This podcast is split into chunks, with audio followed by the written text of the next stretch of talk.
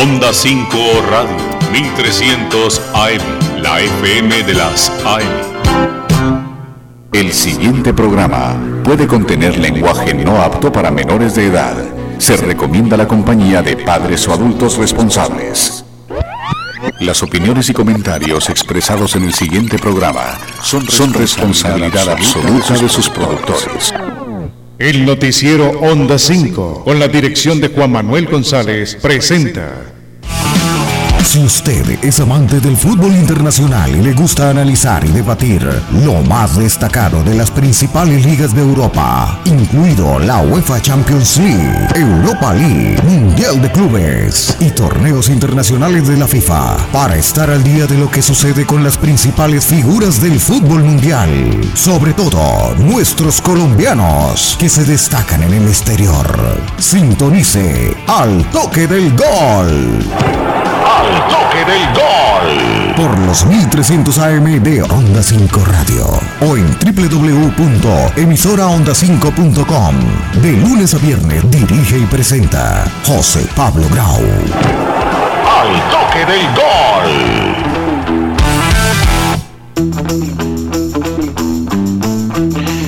Bien, ¿qué tal amigos? ¿Cómo están? Muy buenas tardes, tengan todos ustedes bienvenidos a nuestro programa del toque del gol. Hoy martes 22 de septiembre le damos la cordial bienvenida a todas las personas que amablemente están sintonizados, conectados con nosotros a través de la radio, a través de los 1300 AM de Onda 5 y también a través de nuestras diferentes plataformas digitales, nuestra página web www.emisoraonda5.com ahí la señal en vivo y si no nos pueden escuchar más adelante en la sección de archivos se descargan el programa y también a través de nuestro Facebook Live, que ya le estoy confirmando a Juan Carlos Puente, nuestro máster central hoy de Onda 5 Radio. Si estamos en vivo y en directo a través del Facebook de la emisora Onda 5 Radio, porque a mí me sale el en vivo a través del Facebook de Arbey Mejía, que también siempre colabora con nosotros en el máster central, también compartido por nuestras redes sociales personales, de quien les habla José Pablo Grau, Jesús Manuel eh, Grau, Marcos López, el propio Arbey Mejía y todas las personas que siempre amablemente están sintonizados y conectados con nosotros para debatir, hablar, informar acerca del fútbol internacional, de lo que sucede con los colombianos en el exterior. Hay movimientos en, el mercado de pases que involucran que lo vimos en un partido amistoso en el Barcelona, porque es eh, del Girona, que actualmente está en la segunda división del fútbol español y ya se confirmó su pase, al menos a préstamo al Atalanta de Bérgamo para que sea compañero también de sus compatriotas de Duan Zapata y Luis Fernando Muriel por el lateral izquierdo y esperaremos obviamente que tenga todas las oportunidades para nuevamente verlo en Selección Colombia. Vamos a hablar un poquito de las eliminatorias del Mundial, ya confirmada la primera y segunda fe.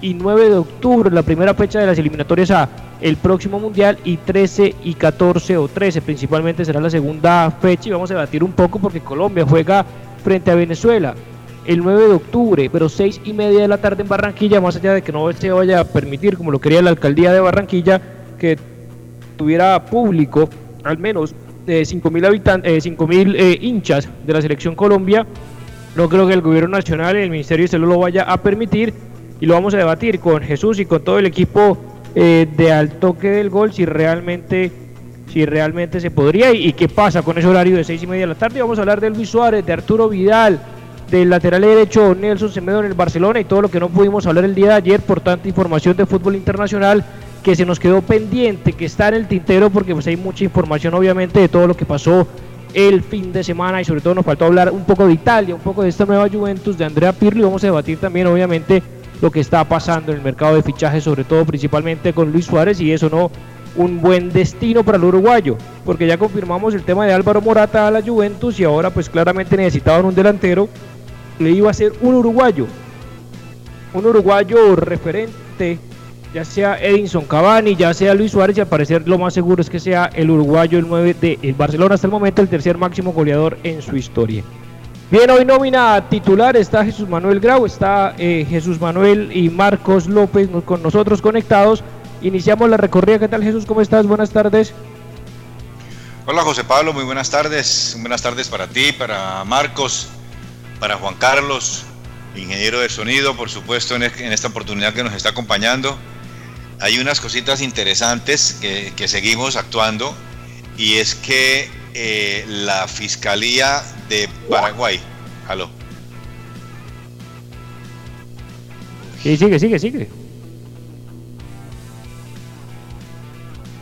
Escuchamos, o al menos creo que perdimos eh, a Jesús, pero bueno, mientras se vuelve a conectar, te estábamos escuchando, posiblemente tengas el micrófono, no lo tengas encendido, ahí nuevamente, ahí está. Correcto, ahí está. Eh, hay una noticia importante que tiene que ver con una, una persona colombiana que es la esposa de Nicolás Leos, mmm, María Clemencia de Leos. Eh, acordémonos que este personaje de la Conmebol, que fue presidente de la Conmebol desde el año 2006, si no estoy mal, 2000, 2012, 13, hasta el 13, murió eh, el año pasado a la edad de 90 años. Esta señora era la esposa de él, una colombiana, una señora de Armenia, que está imputada en los delitos de lavado de activos por, eh, por el Tesoro de los Estados Unidos y la verdad que es preocupante la acción porque hay una serie de cuentas que no certifican de dónde sale tanto dinero. Eh, para no hablar tan largo, eh, alrededor de unos 30 mil millones de pesos colombianos a partir del 2006, 2007, 2008 y pues ya el chicharrón se lo dejó, como se dice vulgarmente, eh, su esposo Nicolás Leo a la distinguida dama de Armenia, colombiana, que tiene dos hijos y que está prácticamente en problemas gravísimos con la justicia de los Estados Unidos y hay que hacer una claridad también de que en, Paraguay se han quedado las cosas completamente tapadas porque dicen en Paraguay que allá no se legisla cuando hay corrupción entre privados. Entonces eso es una cosa que está, tenemos al colombiano nuestro, al director, al, presidente de la Federación Colombiana en ese problema. Entonces, este es una noticia que vamos a tener en contexto y posteriormente pues el seguimiento de ella. Bien, seguimos la recorrida. ¿Qué tal Marcos? ¿Cómo está? Buenas tardes. José, un cordial saludo para usted, para Jesús, para los oyentes.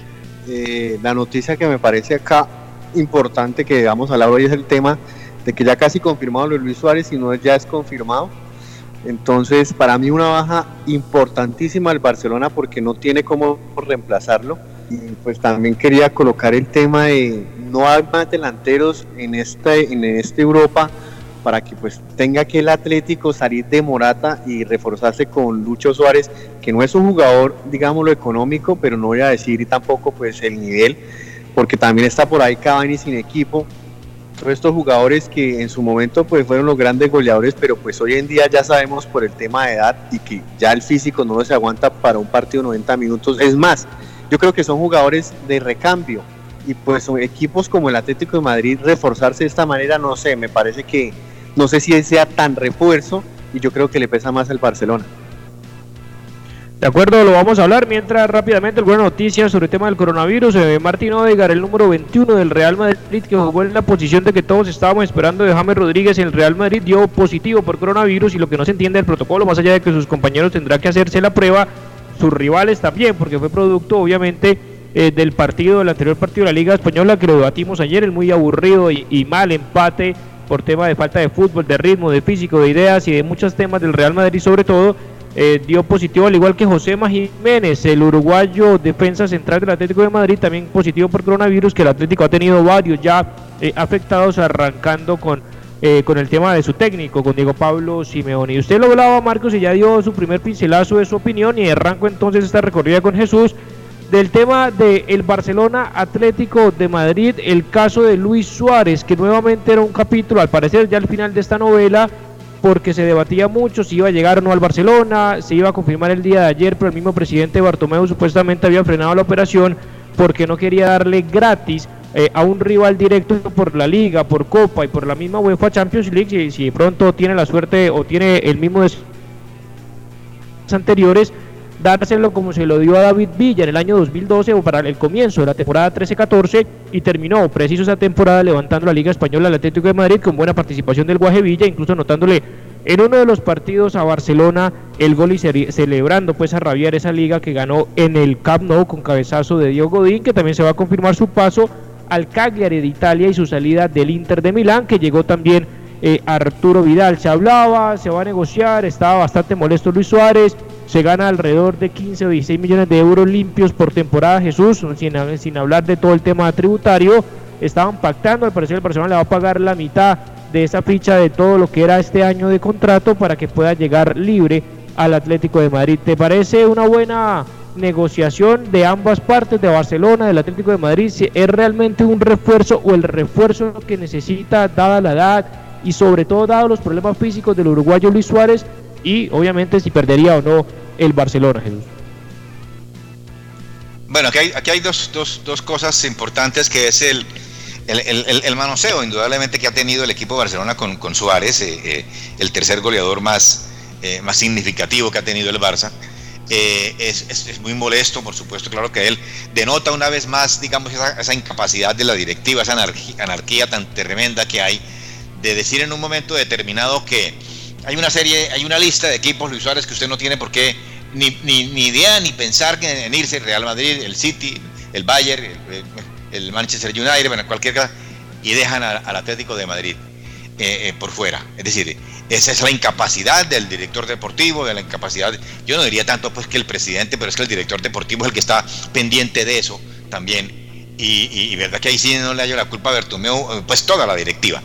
Y resulta que no incluyen y este, y este se va para el Atlético de Madrid, pues o por lo menos tiene la, la posibilidad. Para mí no, hay no es ningún refuerzo eh, es, evidente que Suárez, a no ser de que adelgase por lo menos 4, 5, 6 kilos, que lo está haciendo, que está preparándose muy bien físicamente, eh, es un goleador, es decir, es un goleador que, que, hoy por hoy, si no tuviera esa ficha tan alta, indudablemente que le servía al Barcelona. El Barcelona no va, no va, a contratar a nadie, se, se, especula que Lautaro, yo decir, eh, nada, no, no va a llegar Lautaro en ningún momento. Depay tampoco parece que va a llegar, es decir, no hay plata. No sé en últimas, eh, no ha habido una... una eh, ¿qué, qué, fue lo que pasó? Digamos que cuánto, cuánta plata más o menos le va a dar el Atlético de Madrid. Todavía eso está como que en un, en un mítico eh, secreto y entonces no se sabe exactamente. Pero por más obviamente el tema de la negociación de las variables que no van a ser significativas, se dice que podría ser Marcos alrededor de lo que pasó con Arturo Vidal, con el mismo Rakitic, un tema digamos ínfimo, un tema digamos que, que a este nivel, un millón de euros, millón y medio, dos, con una serie de variables en cuanto a objetivos de partidos jugados por eh, Luis Suárez en el Atlético, la posición que quede en la tabla de la Liga Española en esa temporada, lo mismo en Europa en la Champions pero reforzando su argumento inicial, ¿usted considera que sí pierde el Barcelona, pero que no gana el Atlético de Madrid? Si mal no le entendí, ¿no sería un refuerzo para el equipo colchonero? Pues José, yo más o menos hablo desde la perspectiva de que Morata se va y pues quedaría Diego Costa y pues no, no veo otro referente área. Pues ya Lucho Suárez con la edad que tiene, pues realmente siento que, que no, pues reforzar eh, tanto así el, ese, digamos, esa delantera con Lucho, que yo vimos que no terminó en la mejor forma y que pues que realmente se está lesionando mucho, el físico tampoco le da, no sé qué aspiraciones tendrá el Atlético entonces para esta temporada reforzarse con Lucho al dejar ir a Morata. De acuerdo, lo tenemos obviamente como Morata, a mi parecer obviamente yo creo que, que el Cholo Simeone siempre le gustan ese tipo de jugadores y más allá que hubiera querido obviamente tener a Lucho Suárez en otro momento, hace 3, 4 o 5 temporadas cuando estaba en el máximo nivel del Barcelona, que era inalcanzable en ese momento eh, para un equipo como el Atlético de Madrid, sale Morata, está Diego Costa, ya está Joao Félix, está obviamente son otras características, está Carrasco, están otros delanteros importantes todavía en el Atlético, pero no un 9 de referencia, que yo creo que Suárez eh, con la oportunidad sobre todo y el objetivo que tiene de ir al próximo mundial, donde se cuide, se prepare bien físicamente, cosa que el profe Ortega, que es el, preparador físico argentino, asistente eh, de Diego Pablo Simeone y el propio Cholo Simeone le va a exigir como el que más ser disciplinado en su alimentación, que siempre digamos que yo creo que Suárez lo ha sido de esa manera, sino que su contextura es similar a la de, digamos, Luis Fernando Muriel, y eso no significa que esté en sobrepeso, más allá de los problemas de rodilla grave que permanentemente siempre ha tenido, sobre todo finalizando cada una de las temporadas. Yo creo que por ahora Diego Costa, porque a mí no me gusta mucho ese jugador, pero sigue siendo un referente en el Atlético, va a tener esa presión de que va a estar sentado en la banca, va a ser Lucho Suárez, y, y eso es lo que le va a gustar eh, al uruguayo, y claramente pues estamos esperando obviamente que la confirmación, pero ya todo el mundo, todos los diarios eh, lo dan por sentado. Antes de escuchar a Álvaro Morata, porque hay una especie, y que creo que Marco lo comentaba ayer, de comentario anécdota que todo el sueño siempre ha sido los equipos que ha ido y que, y que generó un poco de burla eh, en sus declaraciones y más adelante lo vamos a escuchar el porqué. Hablando también cerrando el mercado de pases y ya hablamos del colombiano, pero para cerrar obviamente el tema de, de, el Barcelona se confirmó Jesús el paso de Nelson Semedo. Ya se despidió en redes sociales Nelson Semedo, el debatidísimo y, y no polémico, pero que controversial en cuanto al debate si era o no perfil Barcelona, se va. Y yo creo que sería la única medio buena decisión de Bartomeu, alrededor de 30 o 35 millones de euros al Wolverhampton, que lo manejan casi que los portugueses, y el que es también el manager de James Rodríguez, mm, portugués, eh, él también, que es un profesional, pues en toda esta materia, eh, el manager, ahorita se me escapa el nombre, el manager de, de James Rodríguez, de Cristiano Ronaldo, de Radamel Falcao García, y nuevamente lo hace con Nelson Semedo. Te parece una buena eh, decisión y con esa plata se va a comprar, ya están diciendo diferentes medios en Cataluña, RAG 1 y tantas personas que siempre están encima eh, del equipo culé que confirmarían la contratación de un desconocido, posiblemente para la gente, de Serdiño Des, que es un jugador que, si bien es cierto, nació, como lo dije yo ayer, en Holanda, es de padres americanos y él representa a Estados Unidos. Sería un lateral derecho de Estados Unidos que según la prensa, la misma Holanda, es un jugador muy joven de 19 años, es el lateral del futuro y al parecer por 20 millones de euros más 5 en variables sería el reemplazante de Nelson Semedo. Y lo que he podido observar y leer y conversar con nuestras fuentes en Barcelona, este jugador genera mucha eh, motivación o al menos expectativa de lo que puede generar de volver a tener un lateral derecho de mucha velocidad, de mucha gambeta, de mucha proyección, de mucha profundidad, como lo es este jugador Serginho Des que ya es casi hincha del Barcelona porque ha salido en sus fotos de redes sociales personales con camisetas eh, del Barcelona, Jesús. Sí, eh, eh, tiene buen buen buen agente, ¿no? Jorge Méndez es el agente de, de, de, de Semedo, de Semedo y de James y de, Cristiano Ronaldo, ¿quién, ¿quién no tiene? Pero la verdad que es la única cosa más o menos buena. Parece que también hay una posibilidad de, de venta de, Junior Filbo a un equipo de Italia. Todavía no se ha concretado, entonces no, no, no, no se puede, perdón, no se puede dar. Pero sí, este jugador Sergiño eh, desde que yo, yo diría que si lo quiere el Bayern, a no ser que, que sea por intrometerse, que yo no creo, pues, eh, que el Bayern va a usar esas, esas cosas como hace, bueno, en todos los equipos pasa, esa, pasa eso. Serginho Des, por 20 millones de euros, eh, me parece que es, que es bueno, el Barça ya ha ofrecido 10 millones en, en, su momento, es un jugador que, según dice Kuman, es es el, que necesita en la banda derecha. Es un jugador de ida y vuelta, es un jugador que marca bien, de hecho ha jugado eh, casi todos los partidos, eh, es un holandés. Ahí mi duda, eh, mi duda radica es que si va, está jugando ya por la selección de Estados Unidos, si va a jugar como es como, como comunitario, no, yo diría que, yo diría que sí, porque es holandés y, entonces es un jugador muy muy interesante. Estuvo también, estuvo, eh, pues por supuesto, con, con, con, Kuman, y, y, esa será una de las, una de las cosas que se puede eh, traer Barça. Ahora, el Barça, si, el Barça logra vender a, a, este señor Junior Filpo eh, y, logra, digamos, bueno, no traer una lateral izquierda, sino toca traer a este muchacho Eric García, del, del, del, City, que ya definitivamente el City aumentó su precio, lo que estaba vendiendo a 18 millones de euros y ya dice que vale 30. Eh, el City, pues eh, yo creo que eso es imposible traer a este jugador por ese precio. Pero me parece que es un, es un buen elemento y si, si se debería traer a este Eric García, quedaría el Barça más o menos con gente importante. Yo quiero acalcar una cosa de, rapidez. A mí me parece que la ida de Suárez es más de, vestuario, de camerino, de a ver qué es lo que quiere, digamos, Kuman, no sé. Eh, me parece que, que apartarle a, a, Messi, a su amigo, el alma, yo no sé, yo lo veo muy complicado en ese sentido porque eh, si, me, si me permite, eh, lo que vi con el, el, el camper este, que todo callado Messi, recibiendo las cosas ahí de mala manera, entonces me parece que es que esta es una temporada que va a ser muy difícil, difícil pues para, Ah, hablando de, laterales, Marcos, también eh, más allá obviamente de su opinión sobre un jugador que los que siguen, digamos, la filosofía del Ajax y lo que sigue la filosofía, digamos, del fútbol eh, de Holanda, eh, hablan, obviamente, pues le ponen la etiqueta y hay que darle la presión de Serginho Des, del, del, lateral del futuro, de, mucha velocidad, proyección, gambeta, y hay varios videos en YouTube, algunos se han vuelto virales por lo que juega este lateral que todavía está el Bayern de Múnich detrás.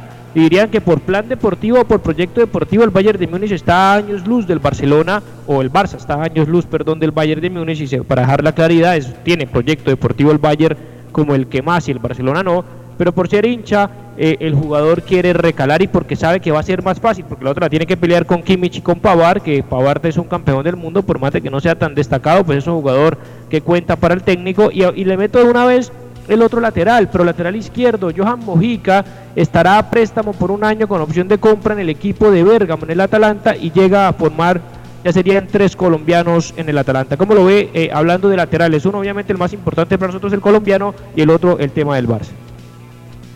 Pues el tema del Barça o nuevamente preocupa porque Semedo, pues no siendo la figura que, que representa estar en el Barcelona, pues por lo menos era un jugador que se podía contar independientemente de derecha o izquierda, pero pues un jugador que siempre estuvo, digámoslo, a la orden del técnico y pues que lo vendan, no sé, ahí sí José no coincido con que haya sido el gran negocio porque es que se va a quedar sin lateral derecho. Yo sé que está Sergi Roberto, pero pues Sergi Roberto últimamente terminó jugando de volante y pues el Barcelona si se lesiona a Sergi Roberto ahí sí no va a tener absolutamente nada que hacer.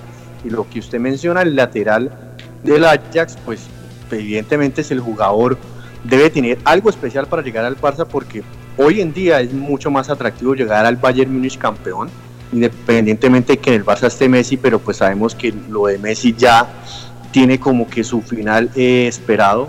Yo presiento que ya final de temporada se irá, pero pues falta esperar a ver.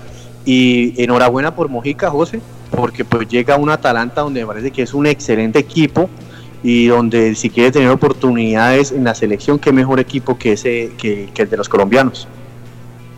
Ahora, no te pregunté también, Jesús, por el tema de Mojica. Yo cierro con el tema de Semedo. A mí nunca me pareció que Semedo era un buen suplente, pero siempre lo ponían de, de, titular al lado de Sergi Roberto. Para mí, él lo ha demostrado Kuman, que ve a Sergi Roberto como lateral derecho, que yo creo que lo hace mejor que el mediocampista y le das oportunidad de un joven de 19 años que todavía no está confirmado, pero todo el mundo dice que será así: 20 millones de euros más 5 en variables un lateral que le, se ha ido más por la opción de Barcelona, más allá de ser hincha y de su gusto y porque el técnico es neerlandés y lo entiende mucho más, más allá del proyecto deportivo mucho más sólido del Bayern y porque tiene más chances de ser titular, sabe que puede desplazar entre comillas fácilmente a Sergio Roberto, que es uno de los capitanes de, del Barcelona, uno de los cuatro capitanes, Messi, eh, Busquets, Piqué y Sergi Roberto, pero Sergi también puede ser una alternativa en el medio del campo, teniendo en cuenta que no va a contar con los juveniles ni Ricky Puig, ni posiblemente ni con Pedri, ni, ni con Aleñá. Entonces, Jesús, para, para el tema de laterales, ¿cómo viste el paso ya confirmado? Ya vistió la camiseta, Johan Mojica, que estaba un poco desaparecido, fue el titular en el Mundial de Rusia 2018 con la selección llega a préstamo por un año con una opción de compra por el equipo que también está los demás colombianos Dubán Zapata y Luis Fernando Murillo. Es una, es, es una buena oportunidad para, para Mojica, cedido al Atalanta.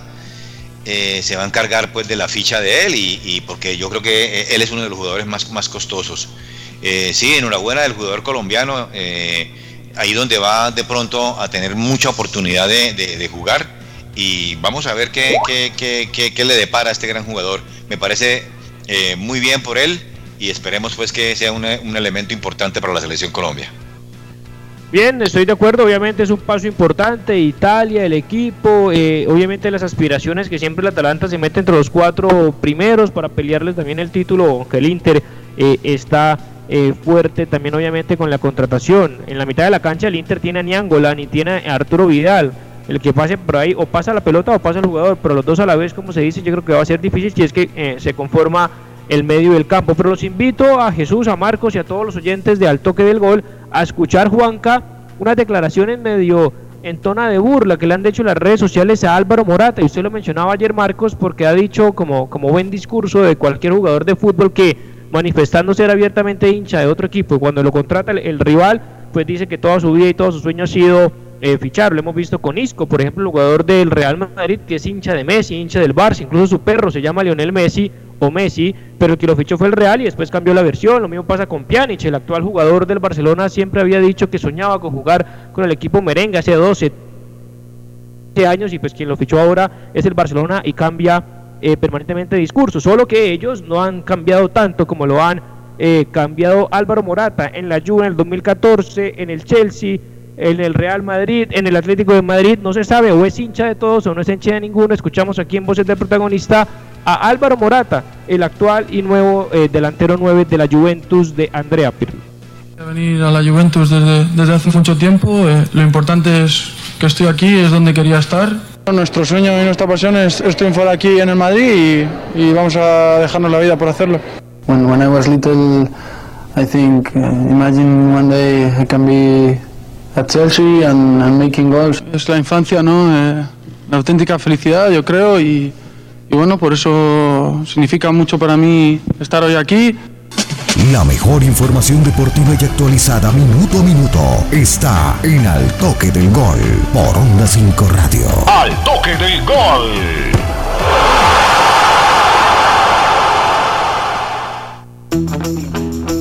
Marcos, un delantero que hincha, ¿no? De la Juve, del Atlético, del Real Madrid, del Chelsea, de todos los equipos que ha pasado, nuevamente tomó la decisión de devolverse eh, a la Juve. Como lo ve también, más allá del tema, entre comillas, anecdótico de sus declaraciones, la nueva contratación que ya se había mencionado al inicio eh, de la Juventus, que quería un 9, que quería el reemplazo del Pipe Higuaín y lo encontró en Álvaro Morata. Marcos, ¿está por ahí? Bueno, arranco entonces mientras eh, Marcos se conecta. Jesús, ¿cómo lo ves?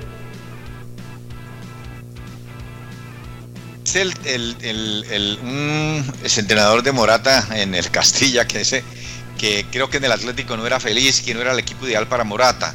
Pero los jugadores son así, José Pablo y Oyentes y Marcos. Eh, los jugadores de fútbol, eh, indudablemente, eso es al, sol que más alumbre, y en este caso le está alumbrando eh, la Juve. ellos no son hinchas, pues en el, equipo que juegan en su momento, la gran mayoría porque hay unos que se han criado o nacido en los equipos y en eso sí son, son muy hinchas. Pero Morata tiene esa, esa, esa, característica de, de, casi todo, la gran mayoría. Ahí me, eh, eh, anécdota que me contaba don Reinaldo Rueda, eso que, que era muy difícil manejar a los jugadores, que él prefería manejar choferes, que, que eran los dueños de Copetrán en esa época, que los jugadores de fútbol. Es una, es, es verdad que debería ser hincha del Real Madrid con su eh, eh, cuando fue en la cantera de, de, del Real Madrid, ¿no? Por supuesto. Bueno, ahí está Álvaro Morata, no sé si Marco ya está conectado o no, se le fue la señal, el internet, el micrófono para hablar de Álvaro Morata, que hablando pues obviamente de socio oyente, me parece que Álvaro Morata, eh, más allá del tema anecdótico, no se ha sabido, digamos, acoplar a un, a un solo eh, equipo como tal, pero me parece que tiene condiciones, que es un buen jugador, que tiene, cuando está bien físicamente, también aporta, porque es un jugador que presiona, es un jugador que también ayuda en defensa, que es un jugador que, que sabe presenciar en el área. Me parece que incluso fue una mala decisión en su momento del Real Madrid, porque hubiera podido ser un buen acompañante de Karim Benzema.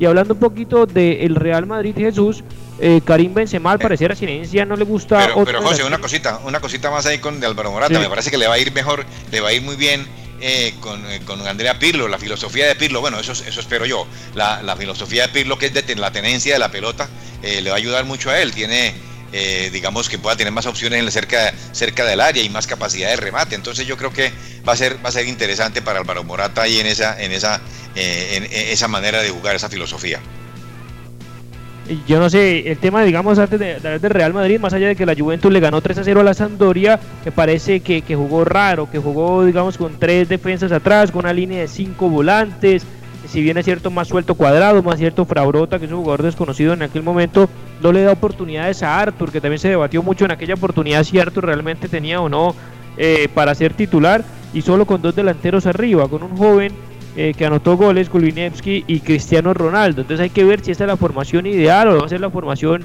eh, básica, pero pues al menos fue la primera formación que hizo Andrea Pirlo y claramente pues eso ya eh, denota más o menos la manera de jugar. Yo me imaginaba un Andrea Pirlo jugando con laterales, digamos, más en proyección, jugando con más creativos y de características eh, diferentes, pero, pero bueno, obviamente de pronto por las necesidades arrancando el partido y sí, Álvaro Morata creo que posiblemente jugar al lado de Cristiano Ronaldo, de Paulo Dybala, que uno diría sería el tridente arriba en ataque, porque tampoco estuvo el argentino, eh, tendrá más chances de tener más participación y más eh, oportunidades de cara al gol, ¿no? Yo quiero, José, sí, es que es un jugador. Que mí... Ah, ya. Perdón, ah, qué pena. Jesús. No, no, tranquilo. Sigue, sigue, sigue, sigue, sigue, sigue es que no vaya a tener la oportunidad porque no escuchaba bien. Eh, a mí me parece que, que, Morata, el Morata, el mejor Morata que nosotros pudimos ver fue en el Real Madrid y de suplente. Eh, esa es la ironía. Cuando entraba con James Rodríguez, que, que Zidane pudo, digámoslo así, encontrar un equipo para jugar la liga y para jugar la, la Champions. Ahora, eh, él va a la Juventus, no fue el mejor Morata y pues llega al Atlético y tampoco hemos visto ese Morata goleador, ese Morata que, que daba que hablar los, eh, todos los fines de semana. Y yo pienso que el planteamiento del Cholo no le favorece a Morata. Pienso que puede que tal, vez el de la Juventus y teniendo a un Cristiano Ronaldo lo puede, digamos, eh, brindarle más, más balones o más ocasiones de gol. Entonces, él debe pensar de que con la Juventus puede pelear algo más que la liga, porque a mí me parece que, que hoy en día, pues el Atlético es que ni la liga la puede aspirar. No sé ahora con, Suárez si realmente pues la liga pues uno diría bueno no está Álvaro Morata pero pues al menos algo tendría que hacer para que para que Suárez eh, y el Atlético de Madrid sean más protagonistas porque tienen pues todavía el, el, mismo Carrasco todavía está su Saúl está su Coque está Joao Félix que uno se imagina que Joao Félix pues vaya a tener eh, mayor protagonismo y todavía no se sabe si Santiago Arias Jesús vaya a continuar o no en el equipo. Al parecer está muy próximo a, su pase, posiblemente incluso no de opción de, de, préstamo, sino ya con traspaso al Bayer Leverkusen. Iría el, el jugador eh, colombiano a su tercera liga en Europa, ya pasó por Holanda, pasó por España y sería Alemania la próxima casa de Santi Arias. Muy, es muy probable que ya prácticamente es un hecho que es un que va al Bayer Leverkusen están ultimando detalles es una es una sesión eh, pero yo creo que ya va a ser totalmente traspasado. Eso es lo que lo que lo que pide dice, pide el Atlético porque el Atlético también necesita plata como todos los equipos eh, de, después de esa pandemia pero va a ser traspasado, eh, en última se, se, combina y ya yo creo que ya eso es un hecho que nuestro Santiago Arias, que de pronto puede ser titular ahí, con el Cholo no iba a ser titular jamás, eh, puede llegar también otro eh, de la selección colombiana, ¿no? De acuerdo, y, y, obviamente pues hay que ver, ¿no, Marcos? Antes de irnos a la primera pausa comercial, el tema de Santiago Arias, que tenga ya eh, Tripier, obviamente es el dueño ahí de la banda derecha del Atlético. Si bien alternaba con Santiago Arias, al parecer nunca eh, se ganó esa confianza que necesita cualquier jugador porque siempre era como muy dubitativo eh, eh, Simeone a la hora de tomar decisiones y, y, hay que esperar, ¿no? Si en el Bayer Leverkusen eh, puede al menos tener esa confianza que en el equipo colchonero no tiene al 100%. Pues José, a mí me parecía que sí la tenía, pero no sé el Cholo por qué no pues me engañó de esta manera donde yo pensé que estaba por encima de Tripier y siempre se destacaba. A mí me parece que la labor que hacía Santiago era buena, era más que aceptable y pues a mí sí me parece que da un paso hacia atrás Santiago irse para la liga alemana, pero pues esperemos a ver. Bueno, 6 y 30 pero digamos, vamos. pero digamos que va, va, a actuar, ¿no? Y digamos eso, eso es lo que necesita de pronto un jugador que ya pues eh, ha estado en varios equipos y, y, por lo menos ahí va a actuar. Sí, eso se baja de categoría, eso es evidente. Bayer Leverkusen es un equipo que no, que no, no, decir, eh, no ha jugado última, no ha ganado absolutamente eh, nada últimamente, pero al menos va a jugar, ¿no? El, el, el colombiano. Pues eso se espera, que al menos juegue porque, eh, no sé, eso decía Ezequiel Palacio, un jugador que fue figura en River y llegó al Bayer Leverkusen o Hilario y también y duró eh, varios, bien, eh, casi toda la temporada sentado, ni siquiera iba al banco de suplentes, pero bueno, ahorita con la ida de Haaland, eh, perdón, con la ida de Kai Havertz, que era del Bayer Leverkusen y el otro delantero, pues ahora sí está Lucas Alario también ahí, que está convocado a la selección argentina y vamos a hablar, no, todavía no han sido los convocados de la selección Colombia después de la pausa comercial. Me llama poderosamente la atención que en Argentina, por ejemplo, no está Ángel Di María y sí está eh, Pavón, el jugador de la MLS, pero bueno, son decisiones obviamente de los técnicos que tienen también obviamente sus eh, jugadores eh, preferidos. 6 y 33 minutos de la tarde, también las personas que más adelante se van a conectar en nuestro podcast de Al Toque del Gol, recuerden que también nos pueden seguir de manera gratuita a través de diferentes plataformas por el Apple podcast y por Spotify para escuchar nuestro programa de Al Toque del Gol. Pausa y ya regresamos. Al que madruga le rinde el tiempo.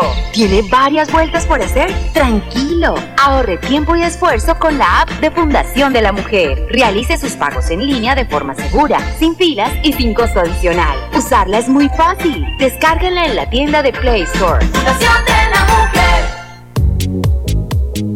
Posters Digital. Hacemos realidad tus proyectos de imagen gráfica, diseño y fabricación de toda clase de avisos y elementos publicitarios. Contamos con personal certificado en alturas y en todo el sistema de seguridad en el trabajo.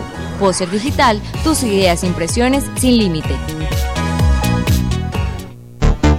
Punto ASP, soluciones aseo, cafetería y papelería. Te invita a quedarte en casa. Cuida tu salud y la de tu familia. Evita salir de casa. Te llevamos a domicilio gratis en Bucaramanga y área metropolitana productos de necesidad, papel higiénico, toalla de papel, límpido, gel antibacterial, alcohol, jabones, servilletas, aromáticas, azúcar, café, vinagre, tapabocas y bolsas de aseo. Realiza tus pedidos desde la comodidad de tu casa. Puedes realizar tus pagos por medio de transferencia bancaria, datáfono o QR. Teléfono 680-3044, 680-3178. Punto ACP, calle 34 2414. Productos y asesorías en productos de aseo, cafetería y papelería para oficina y hogar. Lo más destacado del fútbol internacional en Al Toque del Gol. Al Toque del Gol.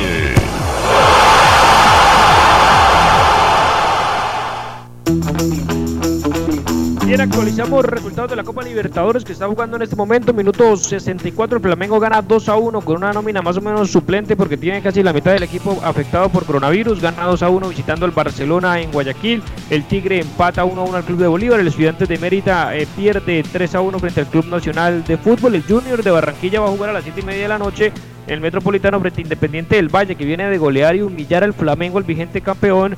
Y, River Plate va a visitar también 7 y media de la noche al Deportivo Binacional, ya confirmado Rafael Santos Borré eh, como titular en el equipo de Marcelo, de Marcelo Gallardo y la Liga de Quito recibe a Sao Paulo. Y haciendo un paréntesis, Marcos, arranco con usted antes de hablar de Selección Colombia. El tema de Sao Paulo hay mucho debate en torno a Dani Alves, que retornó al fútbol de Brasil, como lo sabemos, tiene la 10 en la espalda del Sao Paulo, tuvo una lesión en uno de sus brazos, creo que se partió un brazo en el partido frente a River, pero salió en unos videos cantando y tocando guitarra con ese mismo brazo afectado que generó obviamente la indignación en la directiva y el cuerpo técnico sobre, sobre Dani Alves, que esto no es nuevo, que lo sabemos que disfruta de esa manera y dice que quisiera volver a jugar en el fútbol de Europa. Y algunos hablaban de que si el Barcelona debería volverlo a, repatriar, teniendo en cuenta la necesidad de fichar a un lateral derecho, aunque bueno, con el tema de Serginho Des no creo y con esta directiva que salió muy mal, eh, peleado Dani Alves, o si no al fútbol de Inglaterra, que quisiera jugar eh, en aquel país, por lo que significa por supuesto la liga, preparando para el próximo mundial. ¿Lo ve nuevamente a Dani Alves o cómo ve la actualidad del jugador de uno de los mejores laterales que ha tenido el fútbol eh, en los últimos años? Pues, José, si no se va a dudar de que fue uno de los mejores, pues a mí me pareció mucho mejor Cafú, pero pues se pelea entre él y, y Cafú, el de los mejores de la historia, por el lateral derecho. Pero no, José, yo creo que ya lo de Dani Alves fue meritorio. Si no estoy mal, es el jugador que más títulos ha ganado en, en- en el mundo, si me corrige, pero creo que sí. Entonces, me parece que ya está en Brasil ya como terminando su carrera y digámoslo así, puede ser este para muchos eh, un ejemplo a seguir como persona. A mí me parece que pues no fue tan polémico en algunas ocasiones y pues que laterales como él con ese digamos con esa mentalidad de 10 yo creo que muy pocos y ese ida y vuelta además de su pegada lo hacen único pero pues para mí ya me parece que está en digamos en, en el final de su, de su carrera Sí, eso es Para como lo ves el también, tema de ¿no? Dani Alves. Para mí también, para mí ah, Dani Alves ya está prácticamente en las últimas. Eh, sí, fue un jugador, no, no- no, yo digamos, eh, era más, cor- eh, digamos, de más fuerza Cafú, pero también era un jugador que iba adelante. Entre esos dos, eh, yo, yo diría que es muy difícil decir cuál fue el mejor para mí. Eh, pero yo eh, de pronto le puede ganar un poquitico para mí la ventaja a Dani Alves por la calidad, por, por otro estilo de juego que tenía, aunque también sabemos que Cafú también iba mucho a- arriba. Pero yo creo que no, ya, ya, ya Dani Alves está ya, ya para después del Sao Paulo, pues ya indudablemente que sale ya a descansar, yo creo ya. Bueno, pregúntele eso a Latan Ibrahimovic, ¿no? Que se iba a descansar a Los Ángeles en Estados Unidos y está rompiéndola como el que más en el Milan y volviendo obviamente a volver a un equipo como el Milan algo competitivo en Italia y competitivo al menos en Europa League. Yo a Dani Alves son de los de esos jugadores como Zlatan Ibrahimovic, como Cristiano Ronaldo, como el propio Lionel Messi que a pesar de, su edad, aunque digamos es más es un año menos que Zlatan tiene 37 años, Dani Alves tiene un físico y tiene también obviamente la la, la bendición, por llamarlo de alguna manera, de- del jugador de fútbol de no haber tenido lesiones graves en su, en su, en su, en su, digamos, en su temporada, en las temporadas que llevan en su carrera profesional, como el caso de Luis Suárez, que no han sido de, de mucha gravedad como la de Falcao, pero así han sido permanentes que le han generado obviamente el cómo está hoy físicamente, tendría todas las capacidades, la potencia, la fuerza, la experiencia, la garra para jugar en cualquier equipo de Europa. No sé si lo vayan a fichar ni el City ni el Liverpool, pero le da claramente para estar en, otro equipo importante, en un Milan, en un Inter o, cualquier equipo de Inglaterra fácil. Sé que las comparaciones son odiosas, pero pues José, el tema de Zlatan es que Zlatan, digamos, en la posición de él, y lo mismo que Suárez, que Messi, que Ronaldo, pues no son jugadores de ida y vuelta. Y, y Dani Alves en esa posición, si no va hasta el fondo y no vuelve, pues no sé, eso, eso sí le va a pasar demasiada factura. Sí, es verdad, obviamente que la formación... Estoy de acuerdo con Marcos, sí. En eso estoy de acuerdo con Marcos. Es decir, eso no. Dani Alves, eh, por ese estilo de juego de él, eh, Ibrahimovic por su, por su contextura física y eso, es un jugador que de cabeza, ahí lo vi, vi la, fecha pasada haciendo esos goles de cabeza, eh, pero manejarlo a, a Ibrahimovic es complicado, ¿no? Sí, pero más allá de eso, de que la formación obviamente, pero toda su vida ha jugado Dani Alves así y lo sigue haciendo en el Sao Paulo, sigue jugando el lateral derecho sigue corriendo, sigue subiendo, sigue bajando y, y, en esa edad pues ya no tendrá la misma electricidad y la energía de antes, o si no obviamente jugaría para mí más adelantado, más en el medio del campo, que tiene también esa visión de juego, que esa alma y esa mentalidad de 10 para cualquier otro equipo, yo creo que sería digamos una buena alternativa, por ahora eh, sigue en Brasil. Jesús, habíamos hablado que se van a jugar las primeras fechas de la eliminatoria, todavía esperando que la primera semana o antes de, finalizar este mes eh, de septiembre, Carlos Queiroz confirme la nómina eh, que va a ser convocados para los dos primeros partidos del mes de octubre. Eh, y obviamente todo el tema de Copa Libertadores pues ayuda a algunos equipos como el caso de Frank Fabra que también se dice que sería titular en, en Copa Libertadores, lo mismo eh, de Campuzano también y de varios jugadores, salvo, salvo el que está con, problemas, obviamente, que no lo va a convocar, con sus problemas judiciales que tanto lo hemos venido eh, conversando, que no iba a ser pues, tenido en cuenta el tema de Villa. Eh, el debate que les quería preguntar también para, para arrancar, más allá de que no sabemos quiénes van a ser los convocados, uno se inspira a Ramel Falcao, a James Rodríguez, Dubán Zapata, por tanto que no ha tenido presentación, al mismo Rafael Santos Borré, yo creo que ya es la hora de Borré y lo está demostrando en River, más allá de que son pocos partidos que ha podido disputar. Pero quería arrancar el debate, Colombia va a jugar frente a Venezuela, que siempre sabemos lo complicado que es para Colombia, el 9 de octubre a las 6, un viernes, 6 y media de la tarde, es horario de Barranquilla, eh, ¿Te gusta, no te gusta? Eh, ¿Cómo lo ves ahí? Marcos o yo. Es que no, no, alcancé a oír. Dale, dale. este, a mí no me gusta ese horario, pero claro que como todos los jugadores juegan en Europa, era la característica fundamental al menos era que Colombia jugara no a las 3 de la tarde, porque eso es imposible, pero sí a las 4 de la tarde, donde siempre ha sacado rédito cuando juega Colombia en el, en el Metropolitano. En esta oportunidad yo creo que hay esperanzas de, por lo menos en la parte de, defensiva. Eh, yo creo que ya definitivamente Fabra se, gana, se ganó la titularidad. Esto lo digo yo acá a ojo de buen cubero nomás. Es decir, es que es, muy complicado con, con Queiroz. Él seguirá con, su, con, este jugador del Santa Fe, eh, eh, del que juega en México. ¿Cómo se llama? Tecillo. Tecillo y la verdad que es que, eh, y, por el lado derecho, es cierto que, no ha jugado mucho eh, Arias, pero tampoco eh, el lateral que él generalmente pone, Medina, no está jugando de lateral, está jugando de central. Eso lo vi yo en los, últimos partidos que, lo vi la temporada pasada. Entonces yo, yo diría que yo siento esperanza, siento fe que de que se, están eh, empezando a hacer las cosas bien, hay buenos jugadores. Eh, por supuesto que falta la, eh, acoplarse a ese, a ese estilo de juego de él, pero yo sí creo que, que, al menos al menos tengo la, la, la, fe de que algo, algo bueno puede, puede, puede pasar con la selección colombiana. Pero el tema obviamente no meternos con los convocados porque no sabemos, bueno, vamos a ir obviamente pensando en los jugadores, el tema del horario, Marco, le llamó la atención, sí o no, pues más, allá de que todos los jugadores juegan en Europa, casi que las últimas eliminatorias todos los jugadores seguían jugando la gran mayoría en Europa, Falcao, James y compañía, Cuadrado y demás, Arias o lo que sea, la gran mayoría siempre jugaban en Europa, empezando por el arquero, y jugaban a las 3 y media o 4 de la tarde. ¿Le llamó la atención o no? ¿Buena o mala decisión para Colombia? Pues José, normalmente sí juegan 3 y media y eh, se veía que sacaban ventaja. El tema es que contra Venezuela complica porque Venezuela, no sé, pero como que se adapta mejor en Barranquilla.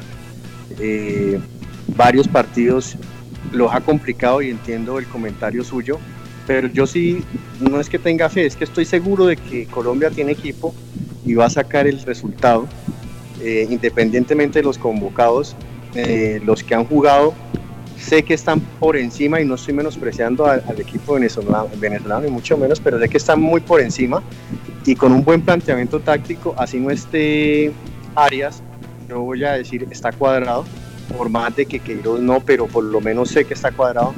Y pues el tema del lateral izquierdo, Fabra no es titular, pero está. Entonces tiene nombres donde puede hacer un excelente y gran partido, independientemente del horario. Sí, yo creo que contra Venezuela es un rival obviamente que también se adapta por características, por haber nacido en, sitio, digamos, de, de, su clima o los jugadores que juegan normalmente similar y que también están acostumbrados a jugar con altura, con calor, con las dificultades, caso diferente que le cuesta mucho por más de que los jugadores colombianos pues estén en Europa pues nacieron obviamente acá y la gran mayoría también en, regiones del país donde el calor era un, factor de común denominador eh, pero claramente frente a Uruguay frente a Argentina frente a Bolivia posiblemente frente a Perú frente a ese tipo de equipos porque Brasil también está acostumbrado a jugar eh, con calor son los que más efecto pues obviamente hacen. Y más allá de hablar del tema de la defensa Jesús que uno se imagina obviamente Davinson Sánchez, Jerry Mina, ojalá no haya ningún tipo de lesión. Hay que ver el lateral derecho quién es, pero sería más allá de Estefan Medina, porque ese discurso siempre lo vamos a tener, que juega de central, pero en la selección Colombia sabemos que es un lateral, lo juega con cuatro defensas centrales, más allá de que esperamos claramente a un Johan Mojica, saber cómo se puede adaptar en el Atalanta, al mismo Fabra, para que puedan ser alternativas a Tecillo, que en su momento tampoco es que haya muchas posibilidades, y por eso creo yo que Queiroz y la buena presentación para él de Tecillo, pues se confirmó eh, eh, ahí, pero sobre todo también nos llama la atención, en medio del campo pues tenemos digamos la tranquilidad del estado físico y futbolístico de James Rodríguez que por segunda fecha consecutiva está en el 11 ideal de la Premier League del fin de semana. Vemos que juega de volante por derecha y arriba, ¿no? Eh, como no hemos podido ver últimamente a Dubán Zapata, pero Falcao está bien, está jugando todo el partido, está metiendo goles, ya sea de penal o, una clara, digamos, posición de 9, al menos arriba y junto a Santos Borré eh, tiene buenas alternativas eh, Carlos Queiroz. Yo diría que sí, yo diría que en la, en la, en la delantera, en, todo el equipo, eh, tiene buenas alternativas. Mm, yo siempre pienso que, que el jugador que está acostumbrado a su posición le puede costar en un momento determinado, sobre todo un partido, de, un solo partido, contra Venezuela, colocar a Medina de, de lateral. Bueno, es decir, eh, lo, ha hecho bien. Yo, no es que a ese jugador no, le, no, le, no, me guste, digamos, es, es, un buen jugador, pero, pero la posición le, se, le, dificulta. Y en ese medio campo eh, tiene alternativas. Campuzano también es una alternativa importante. Eh, por supuesto que, que Wilmer Barrios, Wilmer Barrios pues es un jugador que cuando llegó a Boca, indiscutible, sí, cuando llegó a Boca era un jugador que, que algo sabía con la pelota. Es decir, el jugador que llega a Boca indudablemente como que se, coge ese ADN de, marca y eso, ¿no? Tiene alternativas y a mí me parece que, que yo sigo pues con, la idea de que, de que nos va a ir bien contra Venezuela. Así es que si nosotros no le ganamos a Venezuela, no, definitivamente se nos complica la vida por lo que, lo que sigue después de Chile. Marcos, usted ve y va a ser obviamente muy premonitorio y todavía falta algunos partidos y ojalá no haya algún tipo de lesión, pero esperando que no sea así eh, Carlos Queiroz, eh, con el reconocimiento que le tiene el capitán eh, Radamel Falcao, va a respetar el hoy, el momento, porque, porque va a llegar Falcao con más partidos que Dubán Zapata por un tema de cronograma, de horario y también obviamente ya desde la reactivación de la liga italiana. ¿O cree que debe respetar el, el, buen, digamos, temporada que viene haciendo el goleador colombiano, el referente, que yo creo que un mes, dos o tres meses atrás o, o durante la pandemia no se discutía quién era el nueve fijo titular? Pero ahora con la nueva reaparición de Falcao siempre uno se llena algo de expectativas porque es el goleador histórico y capitán y referente de esta selección Colombia. Es que José, mientras que Falcao no es seleccionado es titular, siempre que ha estado jugando, para mí está por encima de Dubán. No estoy diciendo que Dubán, eh, digamos, no tenga el nivel. Obvio, eh, el nivel de, eh, de competitivo de la liga italiana no se va a comparar con la de Turquía, pero pues Falcao es el referente, es el capitán. Yo creo que eso sí se debería respetar. Mientras que Falcao esté en forma, debe ser titular. Es más, yo creo, y no sé si ustedes coinciden, pero es que pueden jugar los dos, porque Falcao siempre se tira a, las bandas, siempre juega, digámoslo así, casi de mitad de cancha, tres cuartos, pidiendo el balón. Entonces yo digo que un buen planteamiento se pueden complementar, pero pues van a decir que son muy parecidos, a mí me parece. Eh, Falcao tiene mayor movilidad, arrastra más marca, Dubán es el jugador que puede recibir de espalda y voltearse y, meterla. Pero en este caso, si hay que escoger a uno, yo me inclinaría porque Falcao sea el 9 y pues Dubán sea el recambio. ¿Lo ves jugando a los dos, ah. Jesús, en la mentalidad y la filosofía de Carlos Queiroz de su clásico 4-3-3? Eh, no, no, no, lo veo, no lo veo jugando al lado. A, mí me gustaría que jugaran ambos, eh, pero yo pienso que, va a estar Muriel ahí. Eso es eh, decir, por lo menos de, como de, extremo, como extremo izquierdo. lo más seguro es que, Cuadrado esté de extremo derecho y eso, y eso le quita, le quita cuadrado eh, visión y, le quita eso. Pero a mí sí me gustaría verlo jugar a los dos. Eh, eh, estoy de acuerdo con Marcos en el entendido de que, de que Falcao puede salir más a buscar la pelota y, y Dubán a esperar ahí de espaldas con su, con su portentosidad de, físico, ¿no? Yo estoy de acuerdo que Radamel Falcao siendo, estando bien, jugando de titular en su equipo, metiendo goles, es un titular indiscutible en la selección Colombia y Dubán Zapata siempre será esa buena alternativa que ganándose los partidos y también obviamente si es un, eh, papel preponderante de, estar. Es el debate que el miércoles se lo preguntaremos a Ebre Armando Ríos, pero, pero de, no cambiar o, quedarse sesgado, digamos, a su formación que ha querido implementar y más a nivel de selecciones que cuesta tanto dejar claro una idea porque no se ve todos los días con los jugadores. Al parecer Sherman Cárdenas sería titular en el Junior de Barranquilla, ahorita Jesús me, me lo confirma que va contra Independiente del Valle por, por ESPN a las 7 y cuarto. Ya después de nuestro programa empieza eh, la transmisión del tema Marcos de no salirse de ese esquema que es tan difícil de generar una idea porque tiene que aprovechar los pocos entrenamientos, ahora con pandemia y con los partidos aplazados, partidos amistosos aplazados, la fecha de septiembre que no se pudo disputar, eh, etcétera, la de marzo entonces cambiaría, digamos, ese esquema porque si van a jugar Dubán Zapata y Falcao tienen que jugar eh, como jugaba Peckerman, a veces que eso que era Teo Gutiérrez con características completamente mm, diferentes, pero con dos del cree posible que Queiroz cambie esa mentalidad o restrinja tener rápidos en las puntas, el caso de Luis Díaz, de Luis Fernando Muriel, bueno, el cuadrado juega por derecha, pero también ahora con James Rodríguez va a estar pegado a la banda izquierda. Eh, yo no lo veo tan, tan, tan así, Marcos. Es que es difícil, José, pero si lo quiere debe intentarlo en algún momento. Puede que en el primer partido no se, no, no, haya lucidez, aunque puede que sí, pero se debe intentar porque entonces cuando José esperara, no sé, al Mundial, estos son los partidos y no estoy diciendo que entonces eh, solamente los amistosos se tenga que probar. Él lo puede ensayar y si en el momento ve que no está funcionando, porque a mí me parece que a Colombia le sobra fútbol y más con el nivel de James Rodríguez y Juan Guillermo Cuadrado, pues va a tener bastante fútbol para poder surtirlo. Ya es diferente donde no haya un conductor, pues los jugadores tengan que ser los sacrificados. Entonces ahí sí no se va a ver como que venga, pero estos dos que si están allá arriba no les llega el balón. Por el contrario, me parece que eh, les va a sobrar fútbol en ese medio campo. James Rodríguez que se conoce muy bien con Radamel y eso es otro, otro plus que tiene este, el Tigre no estoy diciendo que Dubán no se pueda entender, pero pues es que ya lleva muchísimos años. Entonces, sí, José, si es el momento para probar que sea ahorita y no esperar, no sé, porque Falcao también, seamos conscientes, no le queda mucho. Y lo único que yo espero, eh, eh, espero, perdón, y aspiro frente a Venezuela, al menos que sea mucho más ofensivo de lo que pueda hacer uno frente a Chile, porque claro, jugando obviamente uno de visitante, con las complejidades que sería el, el partido de Chile-Colombia, 13 de octubre, 6 de la tarde, ese día hay que mirar cómo cuadramos el, programa del toque del gol, por supuesto. Eh, si lo hacemos eh, una hora antes de previa, a las 5 de la tarde más bien, y lo vamos a ir analizando para que la administración ahí nos colabore con el tema.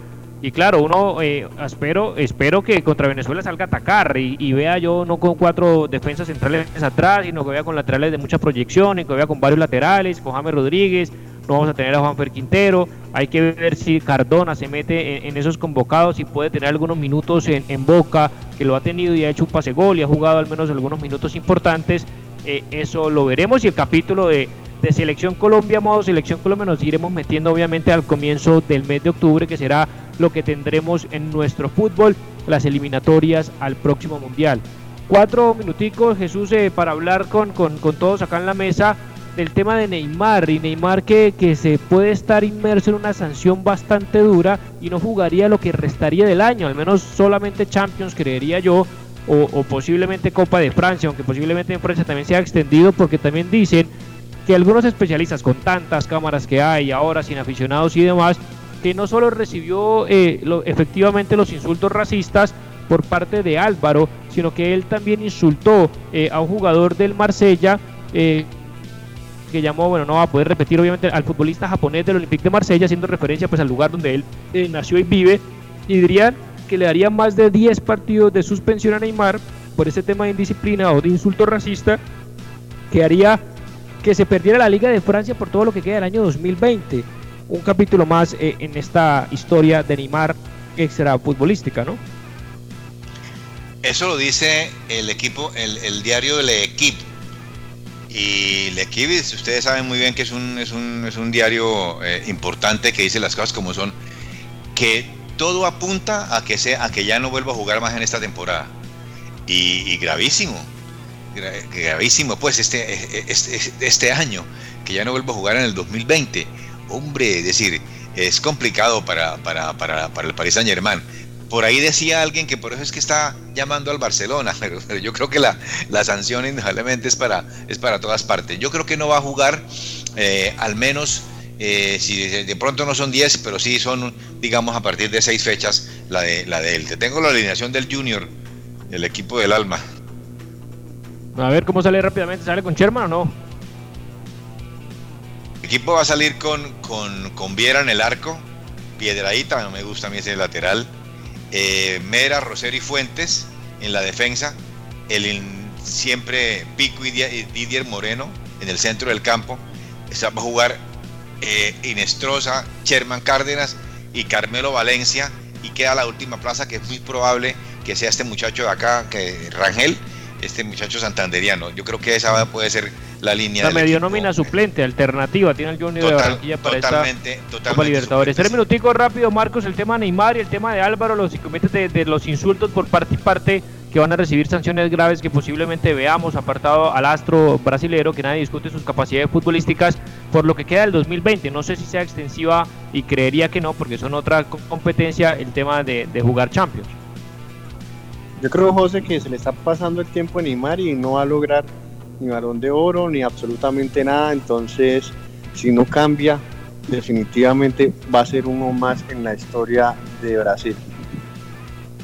Uno más esperando bien de que se quedó, de que todos estábamos esperando que fuera quien eh, sucediera en el trono Messi Cristiano Ronaldo, pero lo difícil que es para un jugador profesional en todos los sentidos saberse comportar y saberse eh, manejar en todos los aspectos. No es suficiente con la calidad, con la técnica el desparpajo que juega Neymar porque hay otros eh, factores que claramente han impedido pues que Neymar no esté eh, más arriba de lo que estaba porque yo creo que uno habla de Messi Cristiano metiendo a Mbappé está Neymar y, y claramente pues esto va a afectar y, pararse en su liga de su país que es donde uno juega permanentemente porque Champions es cada tanto tiempo y después hay un parón grandísimo hasta febrero del próximo año de ver a Neymar eh, en la cancha bueno, se nos acaba José, el tiempo, se viene la sí. Copa Libertadores, ¿sí? Para cerrar. Eh, quería decir que hay un conflicto en, entre los clubes de la Premier y las selecciones suramericanas. Es, es, decir, es, están, están muy difícil porque ellos dicen que, que, van a jugar dos partidos y varios equipos, entre esos están los colombianos, de todas partes están ahí. Y que después cuando regresen tienen que hacer la tal cuarentena y que se pueden perder cualquier cantidad de partidos. Están en ese, en ese proceso, no, no, no, no va a ser fácil la situación y entre ellos Lionel Messi, que si es así se perdería el Superclásico español ante el Real Madrid porque sería la semana de octubre que después de la fecha eliminatoria el, primer clásico en España y más allá de lo pésimo que está, bueno, que no sabemos con Kuman y demás, la realidad del Barcelona sin Messi por cuarentena o por obligación se le complica la vida. Agradecemos a todas las personas que amablemente estuvieron sintonizados, conectados con nosotros a través de la radio, redes sociales, nuestra página web, nuestro podcast de Al Toque del Gol y nos vemos mañana con más debate, con más información, con más análisis del fútbol internacional, de Copa Libertadores, de eliminatorias para el próximo Mundial, aquí en Onda 5 Radio, aquí en Al Toque del Gol. Muchísimas gracias a todos ustedes y que tengan una feliz noche.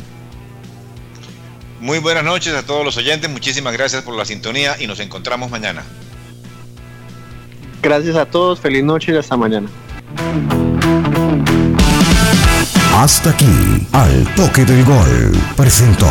José Pablo Grau. Al toque del gol.